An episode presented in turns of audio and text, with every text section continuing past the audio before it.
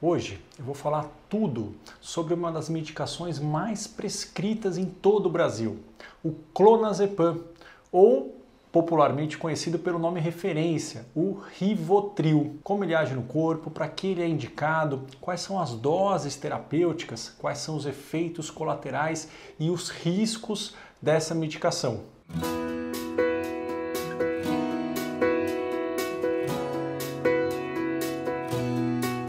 Olá, eu sou Marco Antônio Abud, médico psiquiatra pela Universidade de São Paulo, fundador do canal Saúde da Mente aqui do Centro Ibirapuera de Neurociência.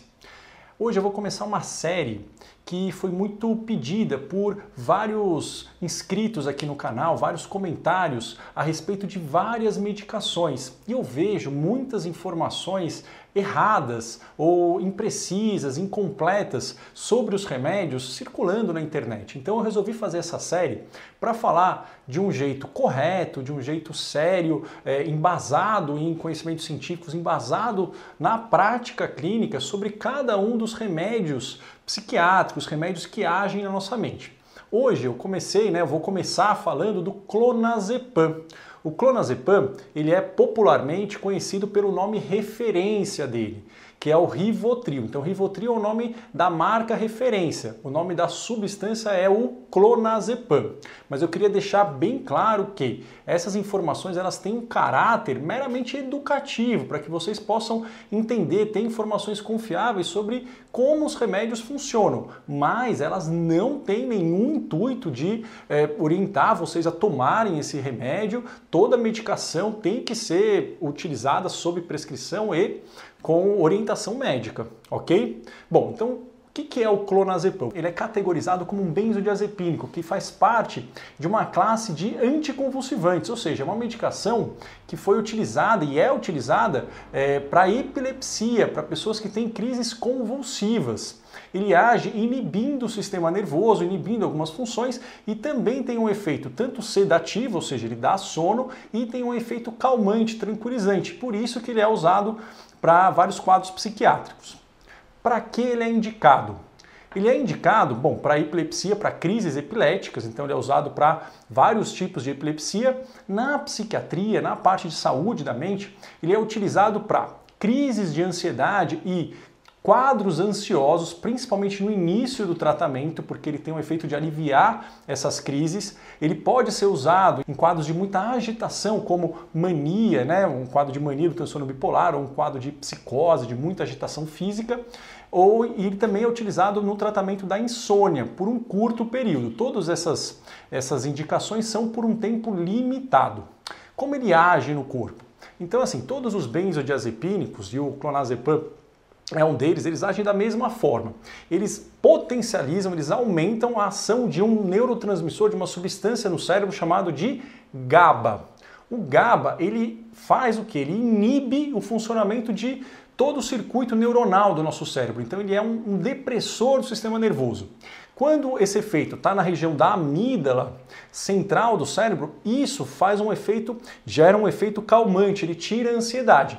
Mas esse efeito de inibir em outras áreas do cérebro, principalmente na parte pré-frontal, pode levar a um aumento de impulso, ou seja, pode ter uma impulsividade, pode levar a uma perda de memória, uma perda de velocidade de raciocínio, uma lentificação é, da nossa capacidade cerebral. Então ele tem esse efeito de potencializar o GABA e isso faz com que ele seja um depressor do sistema nervoso por um todo. Tempo de ação. O clonazepam ele tem várias apresentações, comprimidos, gotas e sublingual. Em média, eles demoram uma hora para fazer o efeito máximo deles. Os comprimidos sublinguais, né, eles podem, como eles são absorvidos pela mucosa oral, eles tendem a ter um efeito um pouquinho mais rápido. Mas a gente pode colocar de uma forma geral que, uma vez que você tome o comprimido, ele vai demorar mais ou menos uma hora para fazer efeito. E qual que é a característica do clonazepam que é diferente dos outros calmantes, dos outros benzodiazepínicos? É que ele tem uma meia-vida, ou seja, o tempo que ele dura no organismo até que, enfim, metade da concentração seja metabolizada, muito longa. Ele pode ficar no organismo de 12 até 40 horas. Isso depende do metabolismo de cada pessoa, mas é um tempo prolongado. Isso tem uma vantagem, porque quanto maior o tempo que esses remédios ficam no organismo, menor o risco de dependência, apesar de que ele tem esse risco, mas é menor do que outros que são muito curtos. É, então isso é uma vantagem. A outra vantagem é que você pode, algumas vezes, dar uma vez ao dia ou poucas vezes ao dia e a pessoa ficar, digamos, protegida de quadros ansiosos pelo dia inteiro. Por outro lado, se ela tiver algum efeito colateral, é, esse efeito vai durar muito tempo. Mesmo que ela pare de tomar, ainda vai ficar várias horas essa medicação circulando no organismo. Quais são os efeitos colaterais e riscos? Então, como a gente conversou, o principal efeito colateral, o principal risco é, a longo prazo, ele poder causar dependência, ele pode causar uma tolerância, a pessoa ter que ir aumentando a dose para ter o mesmo efeito, e se a pessoa para de uma vez, ele pode dar sintomas de abstinência, como é, muita taquicardia, elevar a pressão, dar muita ansiedade, muita tensão muscular. Então tem esse efeito, esse risco de dependência, ele pode a longo prazo dar prejuízos de memória, de concentração em idosos, o uso crônico de eh, clonazepam, mas de qualquer benzodiazepínico, eh, esse uso está associado ao aumento de risco de quedas eh, devido a uma incoordenação, uma sonolência. Então ele tem esse efeito colateral também. E o que, que é importante? O benzodiazepínico, qualquer um deles, né, o clonazepam, lorazepam, alprazolam, bromazepam, eles não podem ser misturados com álcool. Por quê? Porque o álcool também é um depressor. Então, se a gente mistura dois depressores, pode ter uma depressão muito intensa do sistema nervoso e, em casos graves, essa combinação pode levar a pessoa a ter uma parada respiratória. O centro da respiração no cérebro é inibido, a pessoa para de respirar e ela pode ter uma consequência muito grave nisso ok? Uma outra coisa que pode acontecer em algumas pessoas que tomam essas medicações calmantes, e o clonazepam é uma delas, é ter um efeito paradoxal dela ficar mais impulsiva e mais agitada. Mas como assim, né? Um calmante, por que, a pessoa pode ficar agitada? É raro, mas isso algumas pessoas têm essa predisposição. Por quê? Porque vocês lembram que ele inibe o cérebro inteiro. Ele inibe tanto a parte relacionada à ansiedade, mas inibe também essa parte frontal. E uma das funções da parte frontal é controlar os nossos impulsos. Se essa parte é inibida antes das outras, a pessoa pode ficar muito impulsiva, falar coisas que eh, às vezes ela não gostaria de falar, ela pode fazer, ter comportamentos assim bastante estranhos e, e isso pode, pode ser muito prejudicial para ela. Né? Uma amiga minha, na época que eu dava plantão clínico, ela tomou é, álcool, sendo que ela estava fazendo uso de Rivotril, de clonazepam, e ela fez, digamos, teve um comportamento muito impulsivo na festa do hospital e foi drástico para ela. Né? Ela fez uma série de, de coisas, falou uma série de coisas que ela se arrependeu muito depois. Então isso pode acontecer com algumas pessoas. E é claro, se a pessoa tiver alergia a benzodiazepínico, além de outras restrições, como glaucoma de ângulo estreito, ela não pode tomar. Isso precisa ser alertado é, para o médico. As doses. Bom, para epilepsia, para convulsão, é, pode-se usar doses altas, chegar até 20 miligramas por dia, que é uma dose muito alta, mas em geral, para quadros ansiosos, a gente acaba usando na prática clínica, no consultório, uma dose de meio até 2 miligramas. É claro que alguns pacientes vão tomar uma dose maior, principalmente aqueles que já têm uma tolerância à clonazepam, mas a dose média do consultório é de meio, de 0,5 até 2 miligramas.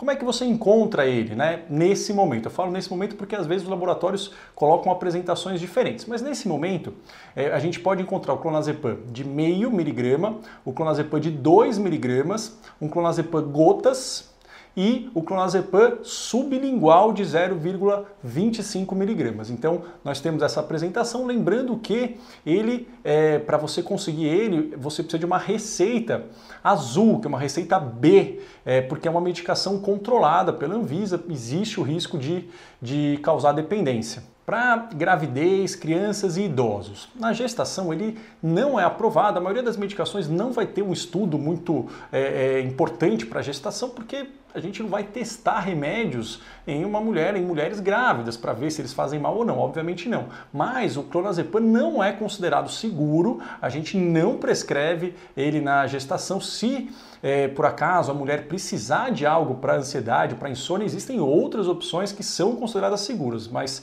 clonazepam Rivotril, né, que é o nome referência, e outros calmantes, lorazepam, alprazolam, é, bromazepam, diazepam, não são é, indicados na gestação. Então não é bacana tomar nem na gestação e nem na amamentação, ok? Da mesma forma que eles também não são indicados para crianças e adolescentes, é, tanto por esse efeito de poder ter uma inibição de impulsos, quanto pelo efeito cognitivo, de piorar a memória, piorar a concentração numa fase onde o cérebro ainda está se desenvolvendo.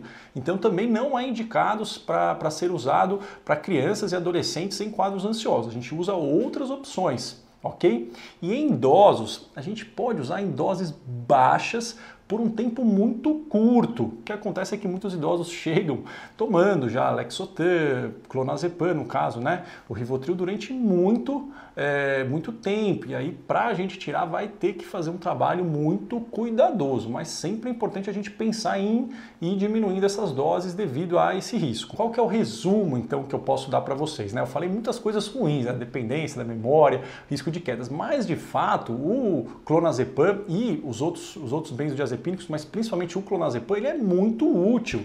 E a gente usa sim.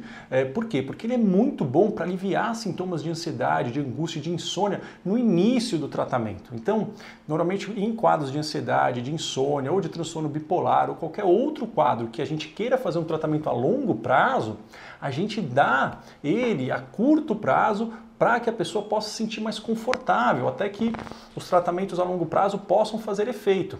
Ele, a vantagem dele é que ele pode ser tomado uma vez ao dia, que ele dura, ele fica muito tempo circulando no organismo, ele não demora tanto tempo para fazer efeito, é, mais ou menos aí uma hora, e de fato ele é considerado seguro, o manejo dele não é tão, tão difícil. Também porque tem várias apresentações, tem gotas, tem comprimidos, tem comprimido sublingual, então a gente pode é, manejar ele de várias formas. Então, por isso, essa é uma das causas em que ele é muito utilizado e muito prescrito. Claro que algumas pessoas usam de uma forma incorreta, abusiva. E lembrar que Via de regra, benzodiazepínico é considerado como se fosse a novalgina da psiquiatria, né? de uma forma geral. É, por quê? Porque eles servem para aliviar sintomas. Eles não são primeira escolha para tratar nenhum quadro da psiquiatria, ok? E as desvantagens são aquelas que eu falei, né? Da, da, memória, da concentração e o fato dele ficar muito tempo no corpo. Se a pessoa teve algum efeito colateral, se ela ficou muito sonolenta, ela vai precisar de um tempo maior para que essa medicação seja eliminada. Ok? Bom, deixei de uma forma bem, bem, tentei fazer de uma forma simples, clara, né, prática para vocês. É, informações sobre o clonazepam, o famoso Rivotril. Se vocês ficaram com alguma dúvida, se vocês tomam ou não tomam, deixem aqui nos comentários.